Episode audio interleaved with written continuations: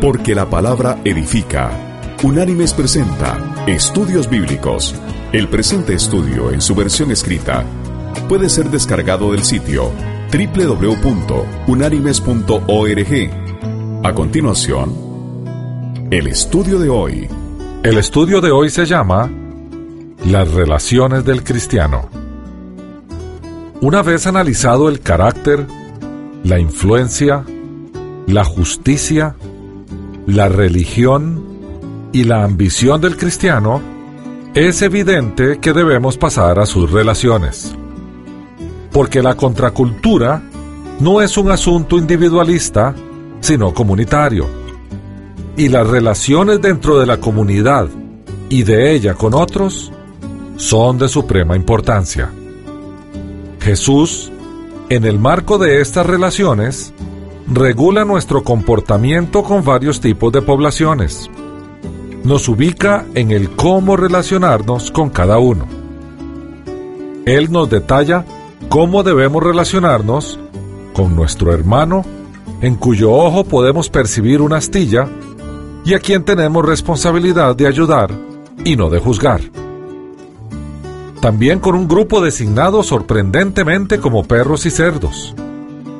Se trata de gente común y corriente, pero es tal su naturaleza animal que se nos dice que no compartamos el Evangelio de Dios con ellos. También nos vamos a relacionar con nuestro Padre Celestial, a quien venimos en oración confiados de que nos dará solamente buenas cosas. Y nos vamos a relacionar con todos en general, porque la regla de oro debería guiar nuestra actitud y conducta hacia los demás.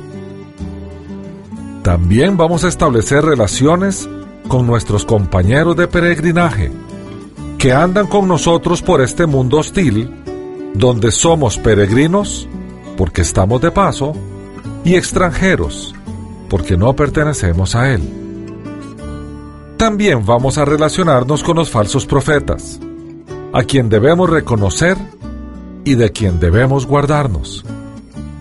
Y finalmente, nos vamos a relacionar con Jesús nuestro Señor, cuya enseñanza estamos obligados a escuchar con atención y a obedecer.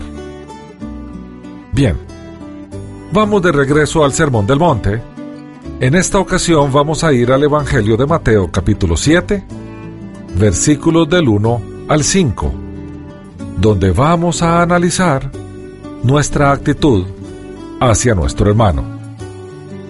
Y dice así, no juzguéis para que no seáis juzgados, porque con el juicio con que juzgáis, seréis juzgados, y con la medida con que medís, se os medirá.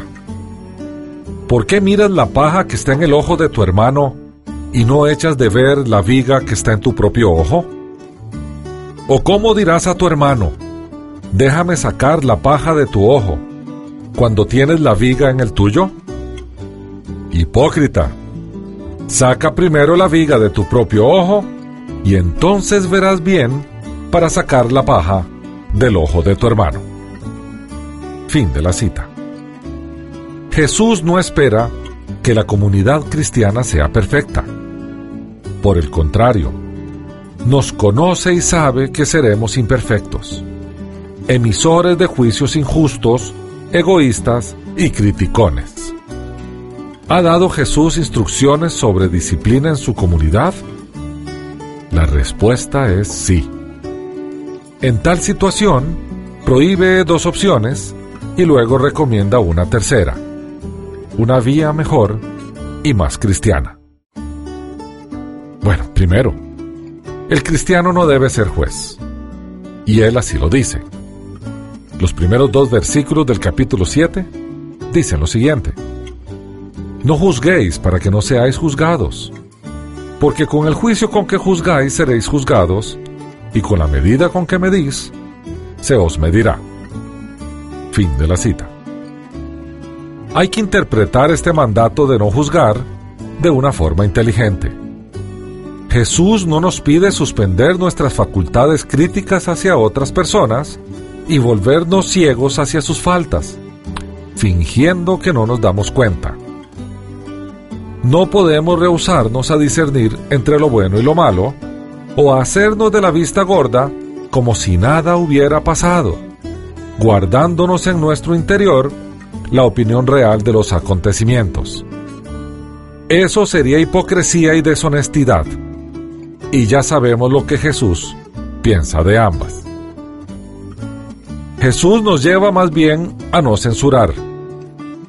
Esto no significa valorar críticamente a la gente, sino a no juzgarla con dureza, colocándonos en un pedestal censor y así reclamar la competencia y autoridad de sentarse a juzgar a los propios congéneres, desde una supuesta posición de privilegio y superioridad. El principio es sencillo pero vital. Ningún ser humano está calificado para ser juez de sus congéneres porque no podemos leernos mutuamente los corazones ni valorar nuestros motivos mutuos. Ya sabemos que Dios valora más las motivaciones que los actos, las razones del por qué se hicieron los actos más que los actos mismos. Y esas razones solamente Él tiene capacidad de verlas. Tener inclinación a censurar es arrogantemente anticiparnos al día del juicio, usurpar la prerrogativa del juez divino, tratar de tomar el rol de Dios. Bien, en segundo lugar, el cristiano no debe ser hipócrita, debe ser un hermano. Continuemos en el capítulo 7 y leamos esta vez los versículos del 3 al 5, que dice, ¿Por qué miras la paja que está en el ojo de tu hermano y no echas de ver la viga que está en tu propio ojo? ¿O cómo dirás a tu hermano, déjame sacar la paja de tu ojo, cuando tienes la viga en el tuyo? Hipócrita, saca primero la viga de tu propio ojo y entonces verás bien para sacar la paja del ojo de tu hermano. Fin de la cita. Jesús compara aquí astillas y vigas. En el fondo agrega al concepto de juzgar una verdad ineludible. He aquí otra razón por la cual somos incompetentes para ser jueces. No solo porque somos seres humanos imperfectos, y no Dios, sino también porque somos seres humanos caídos. La caída nos ha hecho a todos nosotros pecadores y por lo tanto incompetentes para juzgar. Como seres caídos, tenemos una fatal tendencia a exagerar las faltas de los demás y a reducir la gravedad de las nuestras. Como escribió A. B. Bruce, la inclinación a censurar es un vicio farisaico, de exaltarnos a nosotros mismos a costa de desacreditar a otros. Este es un medio muy barato de obtener superioridad moral. Eso hizo el fariseo que fue a orar al lado del publicano. Lo que deberíamos hacer en cambio es aplicarnos una norma por lo menos tan estricta y crítica como se la aplicamos a los otros. Como esto es un imposible, debido a nuestra naturaleza caída, entonces evitaríamos tales juicios hipócritas. Haciendo esto, no solo escaparíamos del juicio de Dios, sino también estaríamos en condiciones de ayudar humilde y mansamente a un hermano que está errado. Habiendo primeramente sacado la viga de nuestro propio ojo, veremos claramente para quitar la paja del ojo del hermano. Es así como nos quiere funcionando Jesús. Continuemos con el sermón. Veamos ahora nuestra actitud hacia los perros y los cerdos. Seguimos en el capítulo 7 del Evangelio de Mateo.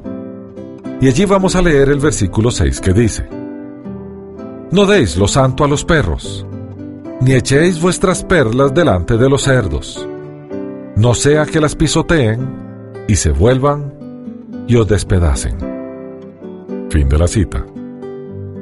Los perros como los cerdos eran considerados por los judíos como animales inmundos, y por tanto despreciables. ¿A quién llama el Señor así? Es sorprendente que Jesús, en su sermón de amor, relacionamiento y ejemplo, pueda llamar a ciertas personas perros y cerdos. Podemos entenderlo porque Jesús es el modelo de la sinceridad y de la honestidad, no de la hipocresía. Él siempre llamó al pan pan y al vino vino.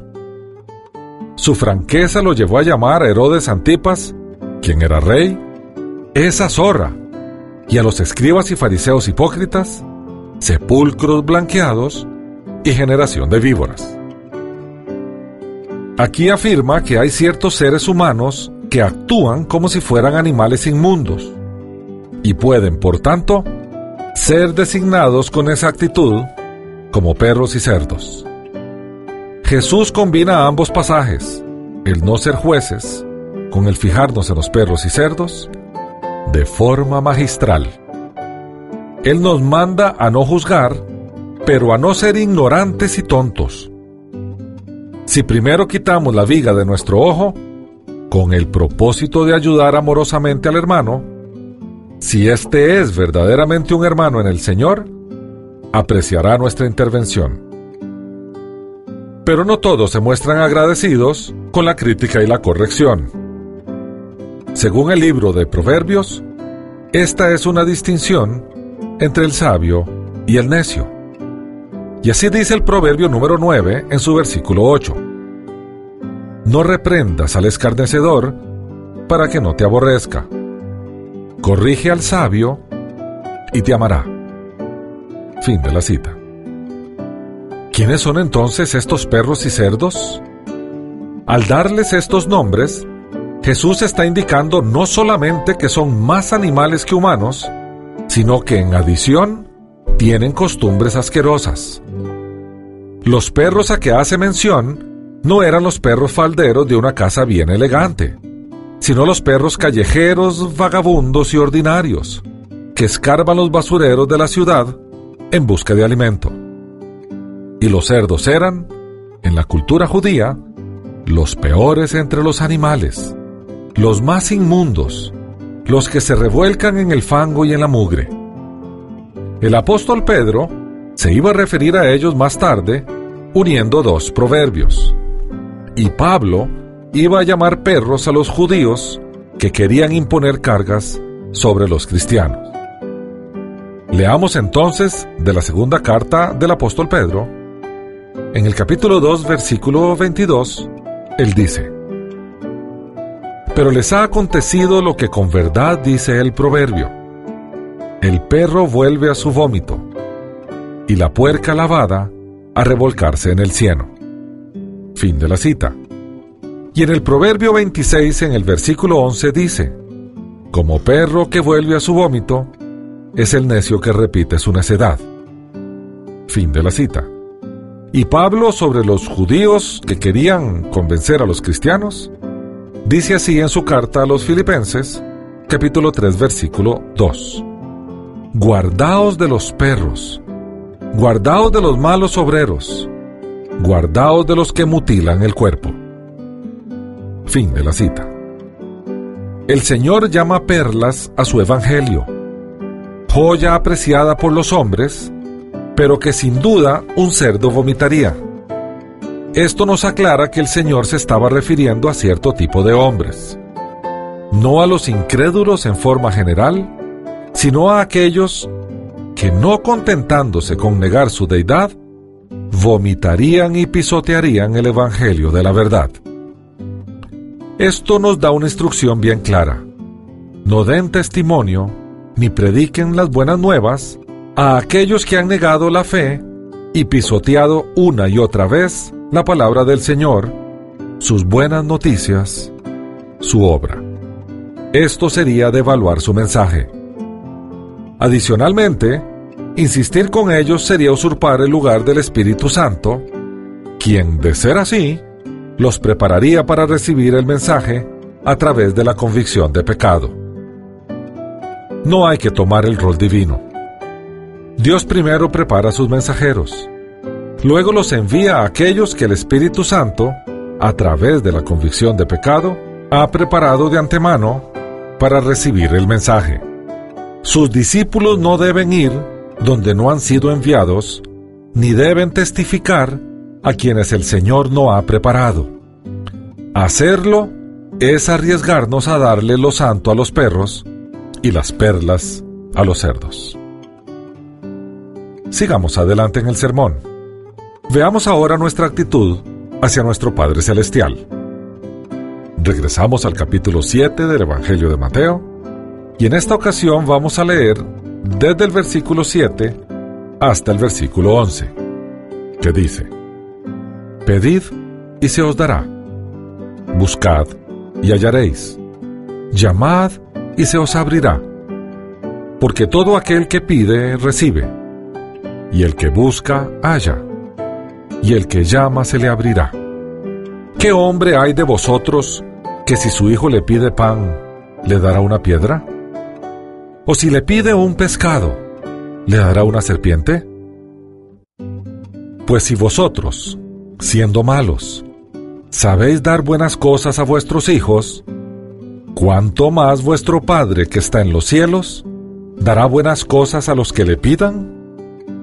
Fin de la cita. Parece natural que Jesús pase de las relaciones con nuestros congéneres a las relaciones con nuestro Padre Celestial. Más aún debido a que nuestro deber cristiano de discriminación, o sea, no juzgar a otros, no echar perlas a los cerdos y ser de ayuda sin ser hipócrita, es demasiado difícil para nosotros sin la gracia y el poder divinos. Veamos entonces las promesas que hace Jesús.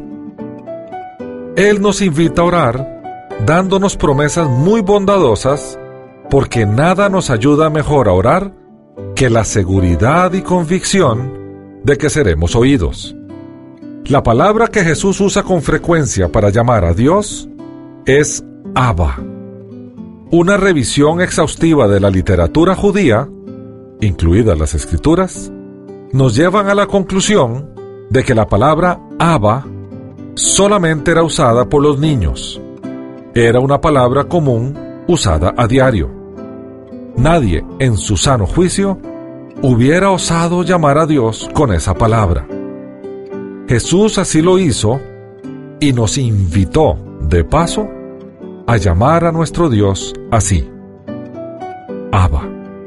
Esa promesa, en sí misma, nos invita a relacionarnos con el ser más poderoso del universo como un niñito se relaciona con su poderoso padre, llamándolo papito querido. Así que lo que le pidamos, si nos conviene, porque todo buen padre vela por el bienestar de sus hijos, nos lo dará. Veamos ahora los problemas que presentan los hombres. En relación a este pasaje, hay personas que consideran inapropiado orar al Señor pidiéndole por nuestras necesidades o nuestros anhelos.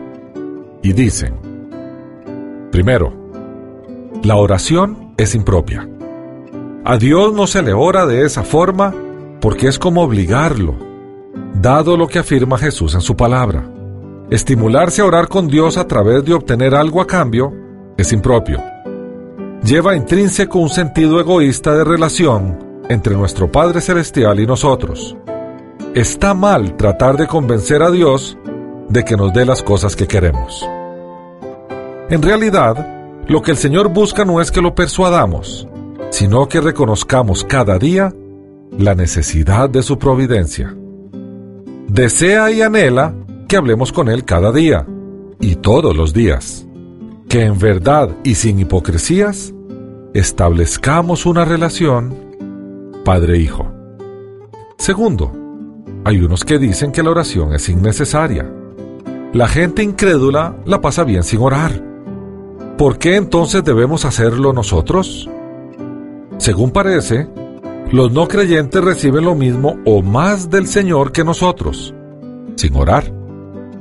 Bueno, en verdad debemos distinguir entre las dádivas de Dios como Creador y sus dádivas como Padre.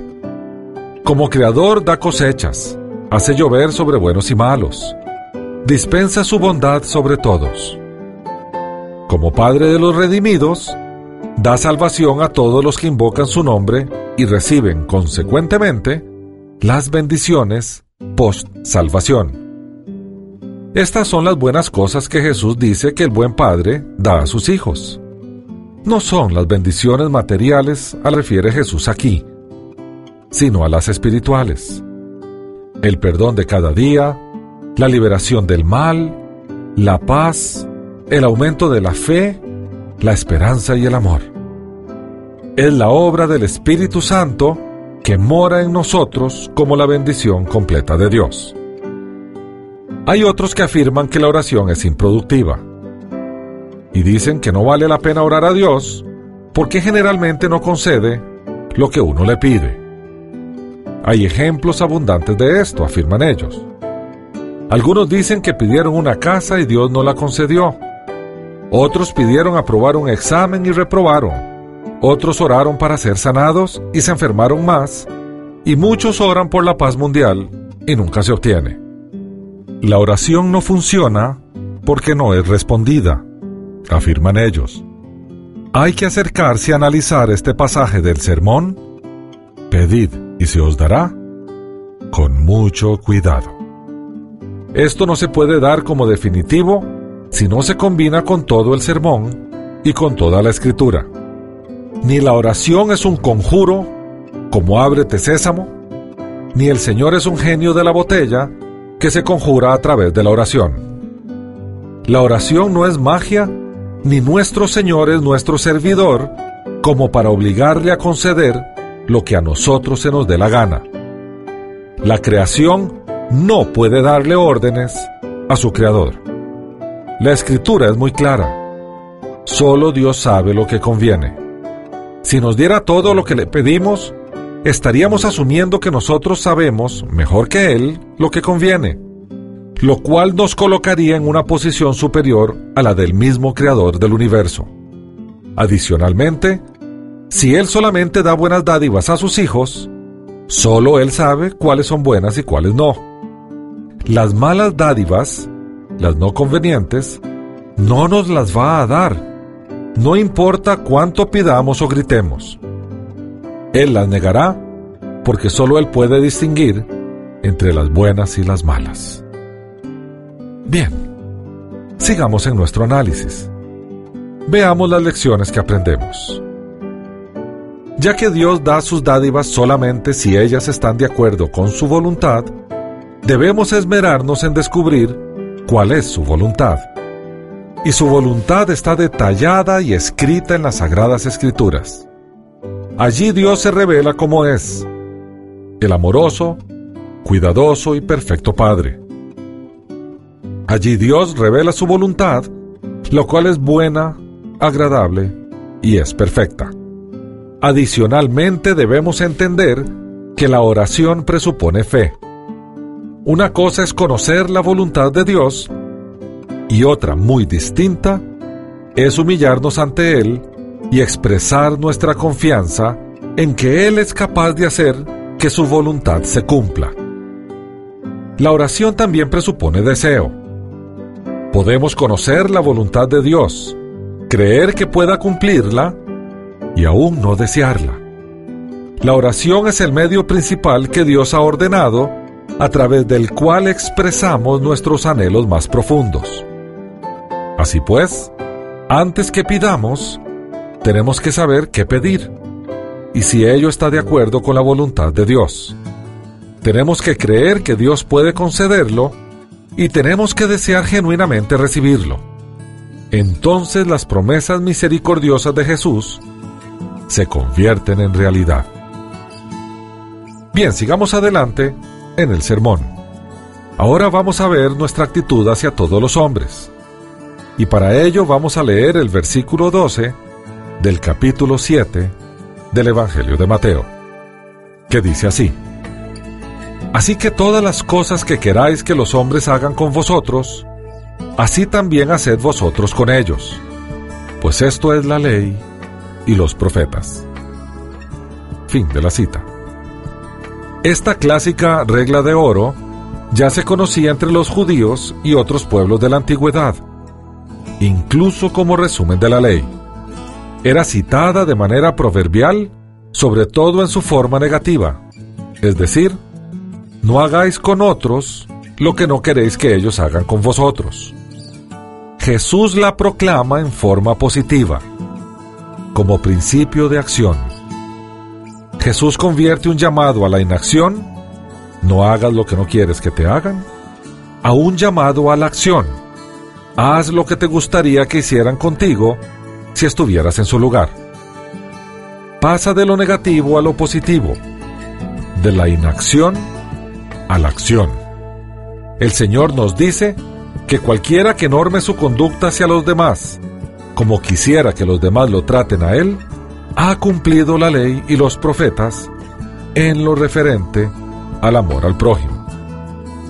Bien, veamos entonces las dos opciones. Porque ahora ha llegado el momento de la decisión. ¿Será el reino de Satanás o el reino de Dios? ¿La cultura reinante o la contracultura cristiana? Jesús continúa con la presentación de la alternativa cuando describe los dos caminos, el ancho y el angosto, los dos maestros, el falso y el verdadero, las dos excusas, palabras y obras, y finalmente los dos cimientos, la arena y la roca.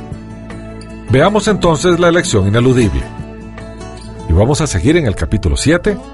En esta ocasión vamos a leer los versículos 13 y 14, que dicen, Entrad por la puerta angosta, porque ancha es la puerta y espacioso el camino que lleva a la perdición y muchos son los que entran por ella. Pero angosta es la puerta y angosto el camino que lleva a la vida, y pocos son los que la hallan. Fin de la cita. El Señor nos encierra en solamente dos posibilidades de elección. Esto incomoda a muchos porque, en adición a que las opciones son pocas, nos obliga a escoger y el mismo sentido de la elección implica desechar una de las dos opciones. Veamos primero los caminos. En primer lugar, nos pone a escoger entre dos caminos. Este camino no es nuevo. El Señor ya lo había mencionado en el Salmo primero. Leemos el versículo 6 de ese Salmo, que dice, Porque Jehová conoce el camino de los justos mas la senda de los malos perecerá. Fin de la cita. El Señor presenta la opción del camino fácil, amplio, en el cual es fácil transitar. Hay mucho espacio para diversas opiniones y la actitud moral. Es la senda de la tolerancia y la irrestricción. Los viajeros de este camino siguen sus propias inclinaciones, es decir, los deseos del corazón humano en su situación caída. La superficialidad, el amor a uno mismo, la hipocresía, la religión mecánica, la falsa ambición y la censura no tienen que aprenderse o cultivarse. Se necesita esfuerzo para resistirlas. No se requiere ningún esfuerzo para practicarlas. Por eso, el camino amplio es fácil.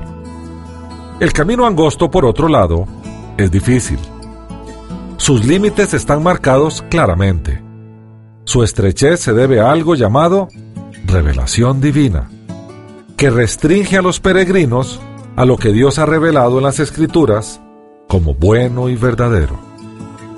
El camino duro y angosto de Jesús se convierte para el creyente que funciona en el poder de su espíritu en el yugo fácil y la carga ligera. Ese camino es Jesús mismo, tal y como Él lo dijo en la última cena y quedó registrado en el Evangelio de Juan, capítulo 14, versículo 6, que dice, Jesús le dijo, Yo soy el camino, la verdad y la vida. Nadie viene al Padre sino por mí. Fin de la cita. También vemos en el pasaje que hay dos puertas. Las puertas están supuestas a limitar el paso de un lugar a otro. La puerta que conduce al camino fácil es ancha. Cualquiera puede atravesarla porque debe ser una cuestión muy sencilla pasar por ella. Evidentemente no hay límite para el equipaje que llevemos con nosotros. No necesitamos dejar atrás nuestros pecados, nuestro egoísmo o nuestra propia justicia. La puerta que lleva al camino difícil es estrecha. Para entrar por ella tenemos que dejar todo atrás. Pecado, ambición egoísta, codicia, etc. Porque ninguno puede seguir al Señor si antes no se ha negado a sí mismo y se ha tomado su cruz. Esa puerta es el mismo Jesús. Regresamos al Evangelio de Juan. En el capítulo 10 y versículo 9, el Señor afirma lo siguiente. Yo soy la puerta. El que por mí entre será salvo. Entrará y saldrá y hallará pastos. Fin de la cita. También el texto nos dice que hay dos destinos. De nuevo, en el Salmo número uno, hay dos destinos, prosperar o perecer. Y vamos a leer el primer Salmo, que dice, Bienaventurado el varón que no anduvo en consejo de malos, ni estuvo en camino de pecadores, ni en silla de escarnecedores se ha sentado, sino que en la ley de Jehová está su delicia, y en su ley medita de día y de noche. Será como árbol plantado junto a corrientes de aguas, que da su fruto en su tiempo y su hoja no cae. Y todo lo que hace, prosperará.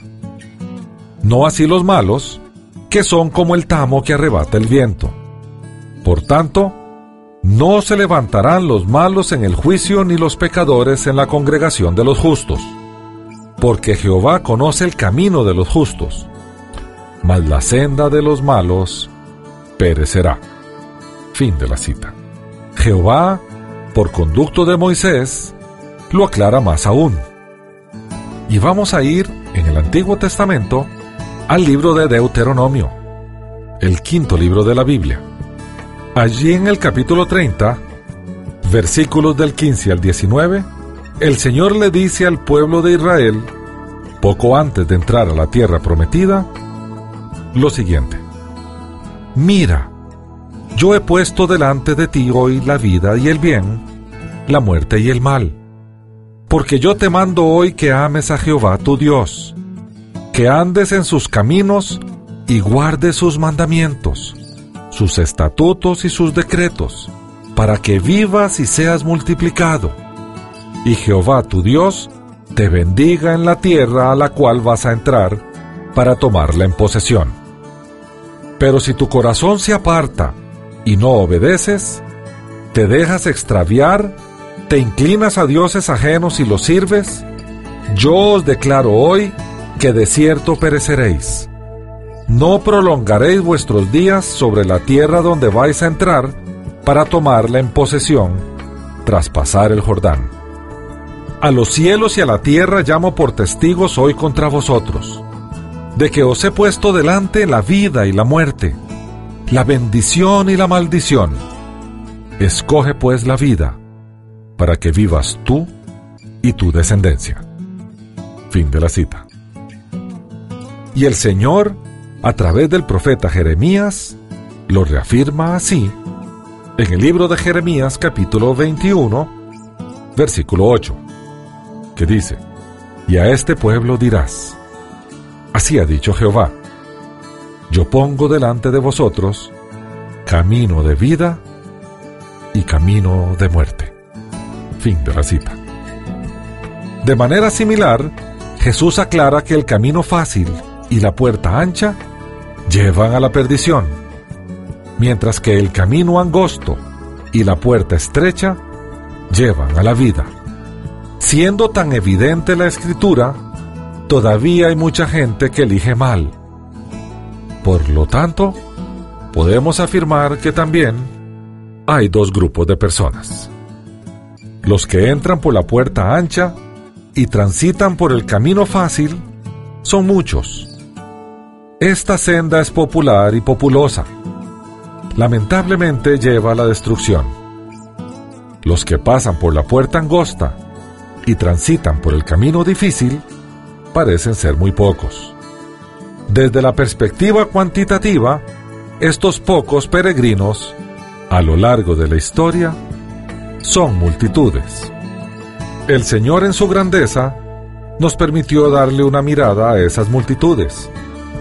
Allá en el libro del Apocalipsis, en el capítulo 7, versículo 9, Juan nos dice, Después de esto miré y vi una gran multitud, la cual nadie podía contar, de todas las naciones, tribus, pueblos y lenguas.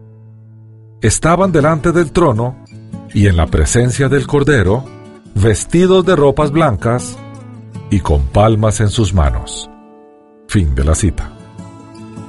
Esta multitud es el pueblo redimido que viste de blanco gracias a que la suciedad nuestra fue trasladada al Cordero de Gloria, y agitan palmas en sus manos como señal de victoria. Desde la perspectiva porcentual, seremos muy poquitos, porque muchos son los llamados y pocos los escogidos. Recordemos que nuestro Señor siempre ha sabido que los redimidos seremos un remanente pequeño. Y vamos a tomar dos textos, uno perteneciente al Antiguo Testamento, del libro del profeta Isaías, y otro perteneciente al Nuevo Testamento, de la carta a los romanos, escrita por Pablo. Leemos del libro del profeta Isaías capítulo 1 versículo 9, que dice lo siguiente. Si Jehová de los ejércitos no nos hubiera dejado un resto pequeño, seríamos como Sodoma, semejantes a Gomorra. Fin de la cita.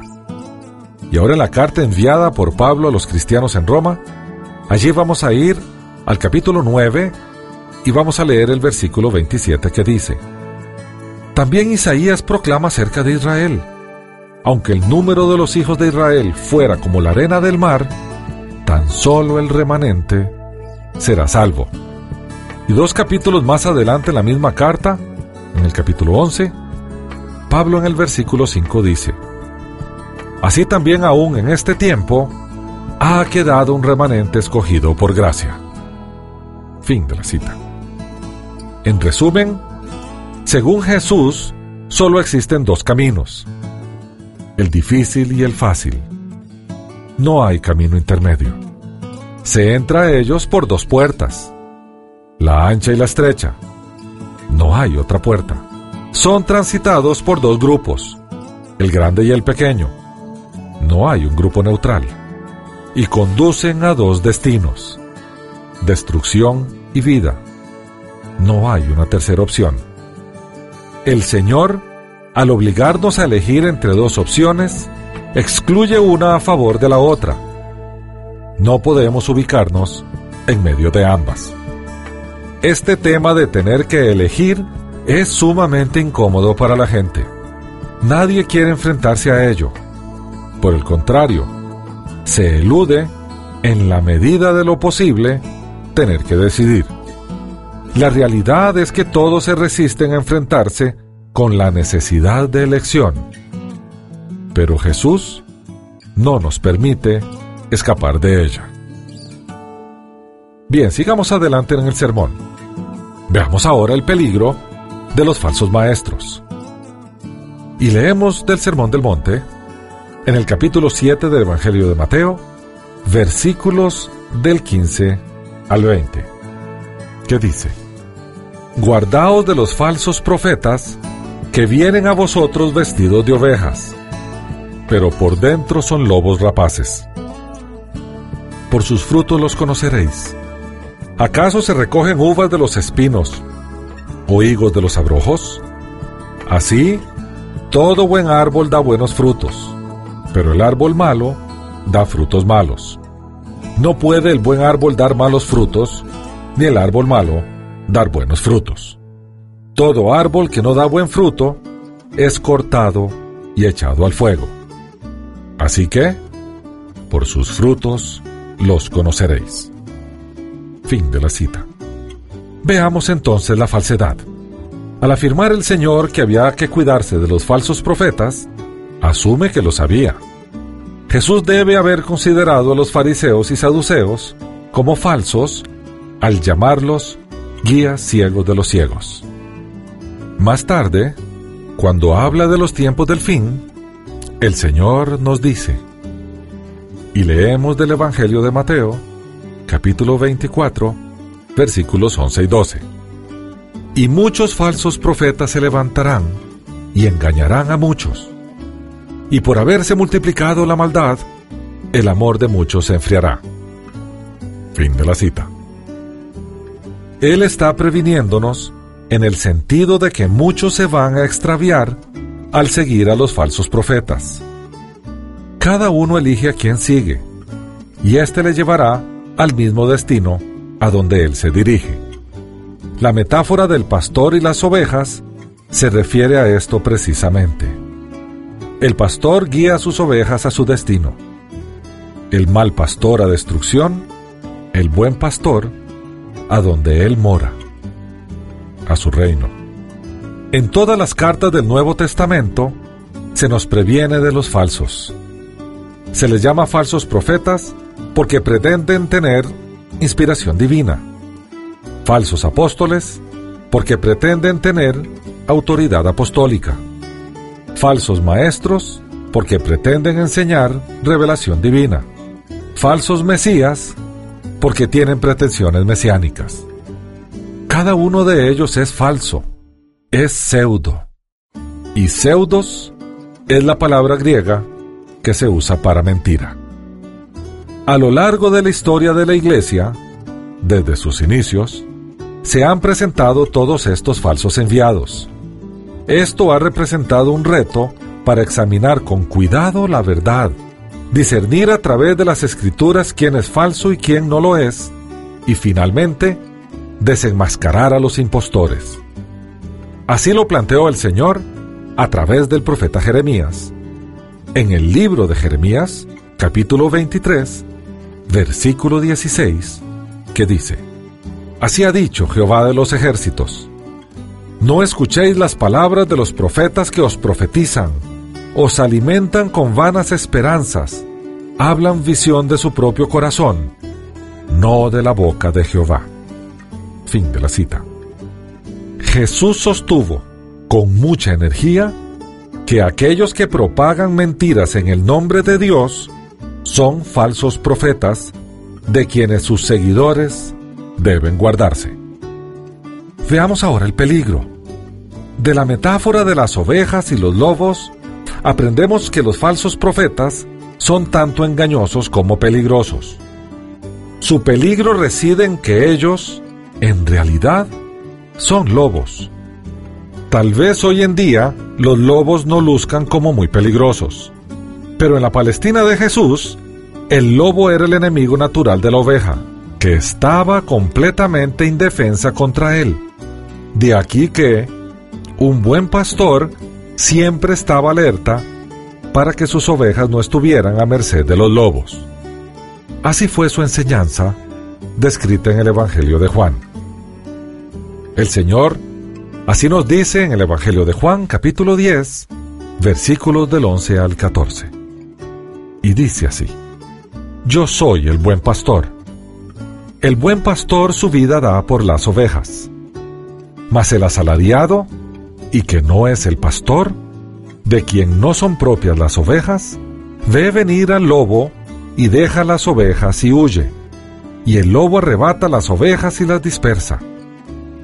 Así que el asalariado huye porque es asalariado y no le importan las ovejas. Yo soy el buen pastor y conozco mis ovejas y las mías me conocen. Fin de la cita. Él claramente hacía una diferencia entre el buen pastor, el asalariado y los lobos. El buen pastor permanecía atento para proteger a sus ovejas de los lobos. El asalariado que al no ser propietario de las ovejas, al ver a los lobos las abandonaría y huiría, y el lobo que las atacaría y las dispersaría.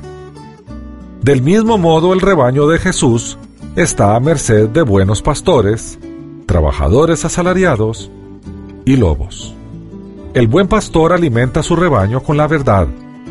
El falso maestro, como un lobo, lo divide mediante el error, mientras que el que trabaja por el pago y se acomoda a los vientos de doctrina que soplan en la época, no hace nada para protegerlo, sino por el contrario, lo abandona a los falsos maestros. El apóstol Pablo le dijo a los cristianos de Éfeso lo siguiente, que quedó registrado en el libro de los Hechos de los Apóstoles, capítulo 20, versículos del 29 al 31, que leemos. Porque yo sé que después de mi partida entrará en medio de vosotros lobos rapaces, que no perdonarán al rebaño. Y de vosotros mismos se levantarán hombres que hablen cosas perversas para arrastrar tras sí a los discípulos. Por tanto, velad. Fin de la cita. ¿Cuáles son estas cosas perversas que son trastorno y peligro para los seguidores de Jesús? En el Antiguo Testamento, una de las principales características de los falsos profetas era su optimismo amoral, su negación de que Dios es el Dios tanto del juicio como el del inmutable amor y misericordia. Ellos serán culpables de alimentarlos con vanas esperanzas, como dijo el Señor a través del profeta Jeremías. Y vamos a leer del libro de Jeremías capítulo 23, versículos del 17 al 32. Dice así el Señor. Dicen atrevidamente a los que me irritan, Jehová dijo, paz tendréis. Y a cualquiera que anda tras la obstinación de su corazón dicen, no vendrá mal sobre vosotros. Porque ¿quién estuvo en el secreto de Jehová y vio y oyó su palabra? ¿Quién estuvo atento a su palabra y la oyó? He aquí que la tempestad de Jehová saldrá con furor, y la tempestad que está preparada caerá sobre la cabeza de los malos. No se apartará el furor de Jehová hasta que lo haya hecho, y hasta que haya cumplido los pensamientos de su corazón. En los postreros días lo entenderéis cumplidamente. No envié yo a aquellos profetas, pero ellos corrían. Yo no les hablé, mas ellos profetizaban. Pero si ellos hubieran estado en mi secreto, habrían hecho oír mis palabras a mi pueblo, y lo habrían hecho volver de su mal camino y de la maldad de sus obras. ¿Soy yo Dios de cerca solamente, dice Jehová, y no Dios desde muy lejos? ¿Se ocultará alguno, dice Jehová, en escondrijos que yo no lo vea? ¿No lleno yo, dice Jehová, el cielo y la tierra? Yo he oído lo que aquellos profetas dijeron, profetizando mentira en mi nombre, diciendo, Soñé, soñé. ¿Hasta cuándo estará esto en el corazón de los profetas que profetizan mentira y que profetizaban el engaño de su corazón? ¿No piensan cómo hacen que mi pueblo se olvida de mi nombre con sus sueños que cada uno cuenta a su compañero? al modo que sus padres se olvidaron de mi nombre por Baal? El profeta que tuviere un sueño, cuente el sueño, y aquel a quien fuere mi palabra, cuente mi palabra verdadera. ¿Qué tiene que ver la paja con el trigo? dice Jehová. ¿No es mi palabra como fuego, dice Jehová, y como martillo que quebranta la piedra? Por tanto, he aquí yo estoy contra los profetas, dice Jehová, que hurtan mis palabras cada uno de su más cercano. Dice Jehová, He aquí yo estoy contra los profetas que endulzan sus lenguas y dicen, Él ha dicho, He aquí, dice Jehová, yo estoy contra los profetas que profetizan sueños mentirosos y los cuentan, y hacen errar a mi pueblo con sus mentiras y con sus lisonjas. Y yo no los envié ni les mandé, y ningún provecho hicieron a este pueblo, dice Jehová. Fin de la cita. Las falsas esperanzas y la liviandad eran y son un grave perjuicio para el pueblo de Dios. Da un sentido falso de seguridad. Arrulla a la gente para que duerman en sus pecados. Fracasa en advertir sobre el juicio inminente de Dios o en cómo acceder a su perdón. No es un accidente que en el Sermón del Monte la advertencia de Jesús sobre los falsos profetas sigue a su enseñanza sobre las dos puertas, caminos, grupos y destinos. Porque los falsos profetas son hábiles para empañar la verdad sobre Jesús y su salvación. Algunos confunden el Evangelio de las buenas noticias añadiendo requisitos o quitando mandatos verdaderos. Otros, tal vez los más peligrosos y perjudiciales, se atreven a contradecir a Jesús y aseverar que la senda ancha no lleva a la destrucción, sino que es un hecho que todos los caminos llevan a Dios. Ellos son capaces de llevar a las personas a la misma destrucción que ellos afirman que no existe. Son más que peligrosos, son engañosos. Los perros y los cerdos son fáciles de reconocer por sus hábitos inmundos. Estos no lo son tanto.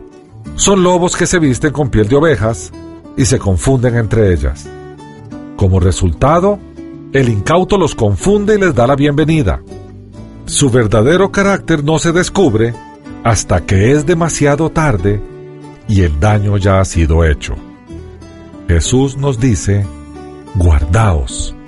Debemos estar en guardia, orar por discernimiento, usar nuestras facultades críticas y nunca aflojar nuestra vigilancia. Sobre todo, estar sumidos en su palabra. Allí no hay engaño. Bien, veamos ahora las pruebas. Habiendo señalado Jesús el peligro que representan los falsos servidores, y habiendo entendido las advertencias que dio, ahora estamos listos para ver la prueba o pruebas que nos dijo que aplicáramos. Cambia su metáfora de ovejas y lobos a árboles y su fruto, del vestido de oveja que un lobo puede llevar al fruto que un árbol puede dar. Al hacerlo así, pasa del riesgo de no reconocer a la manera de reconocer. Un lobo se puede confundir con una oveja si se pone su piel encima por algún tiempo. Pero un árbol jamás podrá dar un fruto que corresponde a otro árbol. Las hierbas nocivas no podrán dar frutos saludables. No importa cómo se disfracen. El primer fruto que podemos observar es el del carácter y la conducta. Fructificación, en estos términos, significa semejanza a Jesús. Pablo, más tarde, denominó esto el fruto del Espíritu. Siendo esto así, en cualquier momento que veamos a un maestro o profeta, la mansedumbre y humildad de Jesús, su amor, paciencia, bondad, benignidad y dominio propio, tendremos razón para creer que Él es verdadero y no falso. Por otra parte, siempre que estas cualidades no se hallen presentes, y las obras de la carne, como nos detalló Pablo también, se manifiesten más que el fruto del Espíritu, en especial la enemistad, la impureza, los celos y el libertinaje, estaremos justificados para sospechar que el profeta o maestro es un impostor, sin importar lo pretencioso que sea o lo engañoso de su enseñanza. El segundo fruto que hay que observar es su enseñanza. Si el corazón de una persona se recela en sus palabras, como el árbol se conoce por su fruto, tenemos la responsabilidad de probar al maestro por su enseñanza. En general, el mensaje debe estar de acuerdo con la interpretación sana de las escrituras y sin duda alguna debe ser coincidente con el testimonio apostólico registrado en el Nuevo Testamento, que en resumen confiesa a Jesús como el Cristo venido en carne, reconociendo así su persona divina humana.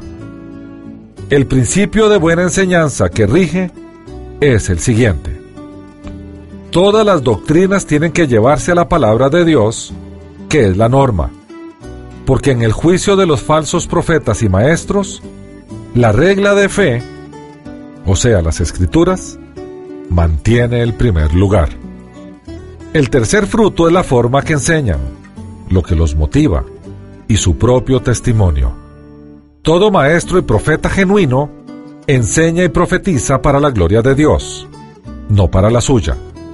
Al examinar las credenciales de un maestro o profeta, tenemos que examinar su carácter y su mensaje. La sana doctrina y la vida santa son las marcas de los verdaderos profetas y maestros. El cuarto fruto es el efecto que su enseñanza tiene sobre sus escuchas. Una enseñanza falsa produce un resultado perjudicial y torcido que arruina la vida de las personas. Esa enseñanza trastorna la fe, promueve la impiedad y causa amargas divisiones. La enseñanza sana, en contraste, produce fe, amor y piedad. En conclusión, como hermano, el seguidor de Jesús se critica a sí mismo y procura dar apoyo a otros. Aprecia la perla de las buenas nuevas al punto que reconoce a los que las pisotean y se niega a exponerla y depreciarla. Como hermano está dispuesto a darle a los hombres lo que le gustaría recibir de ellos. Como hijo, espera y confía en su Padre Celestial. Como viajero, transita por el camino difícil y pasa por la puerta angosta. Como campeón de la verdad revelada, está en capacidad de distinguir a los falsos servidores que podrían pervertir al rebaño y corromper el mensaje. La contracultura cristiana no es simplemente un sistema de valores y un estilo de vida individuales, sino un asunto comunitario. Incluye las relaciones y la comunidad cristiana es, en esencia, una familia, la familia de Dios. Hasta aquí el estudio de hoy. El presente estudio está basado parcialmente en el libro El Sermón del Monte de John Stott, publicado por Ediciones Certeza.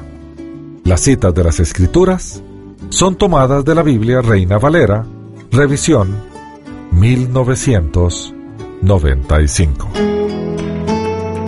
Unánimes presentó Estudios Bíblicos porque lámpara a mis pies es tu palabra y lumbrera en mi camino. Que Dios te bendiga.